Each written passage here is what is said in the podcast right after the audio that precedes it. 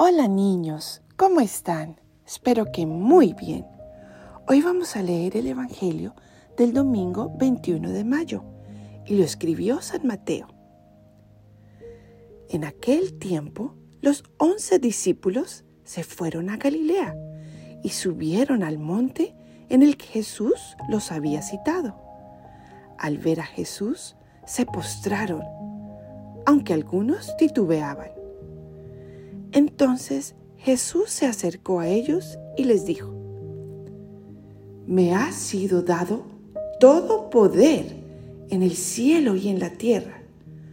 Vayan pues y enseñen a todas las naciones, bautizándolas en el nombre del Padre y del Hijo y del Espíritu Santo, y enseñándolas a cumplir todo cuanto yo les he mandado y sepan que yo estaré con ustedes todos los días hasta el fin del mundo.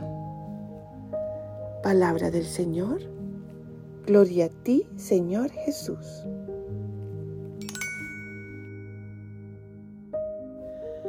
Ven Espíritu Santo e ilumínanos para aprender lo que nos quieres enseñar con este Evangelio niños se dieron cuenta que Jesús estaba con los discípulos y ellos lo adoraron.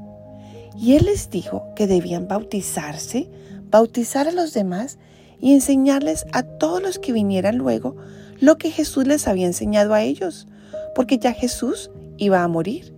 Pero también les dijo que no los iba a dejar solos. Pero ¿cómo así que iba a morir y no los iba a dejar?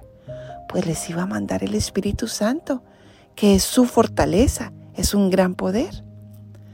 Pues en esa época eso le dijo Jesús a los discípulos, a sus amigos, lo mismo que nos dice hoy a cada uno de nosotros, que somos sus discípulos, sus amigos. Él nos dice que debemos aprender mucho de Él, ser sus amigos más íntimos, para luego enseñarles a los demás. Claro, ¿y cómo aprendemos de Él? Bueno, primero, leyendo la Biblia, la palabra. Hay que decirles a nuestros papás que nos compren una Biblia y que lo leamos juntos, un pedacito todos los días.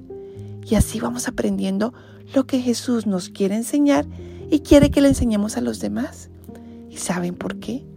Porque cuando conocemos la palabra, es decir, las enseñanzas de Jesús, vivimos la vida mucho más felices, más tranquilos, más en paz y con más esperanza en el cielo.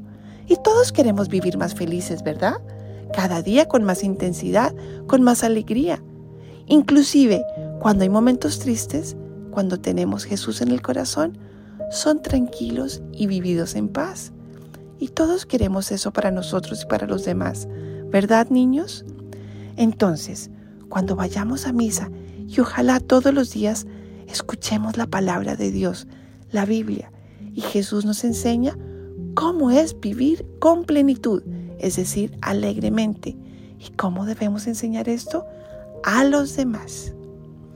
Bueno niños, los quiero mucho, mucho y nos escuchamos la próxima vez.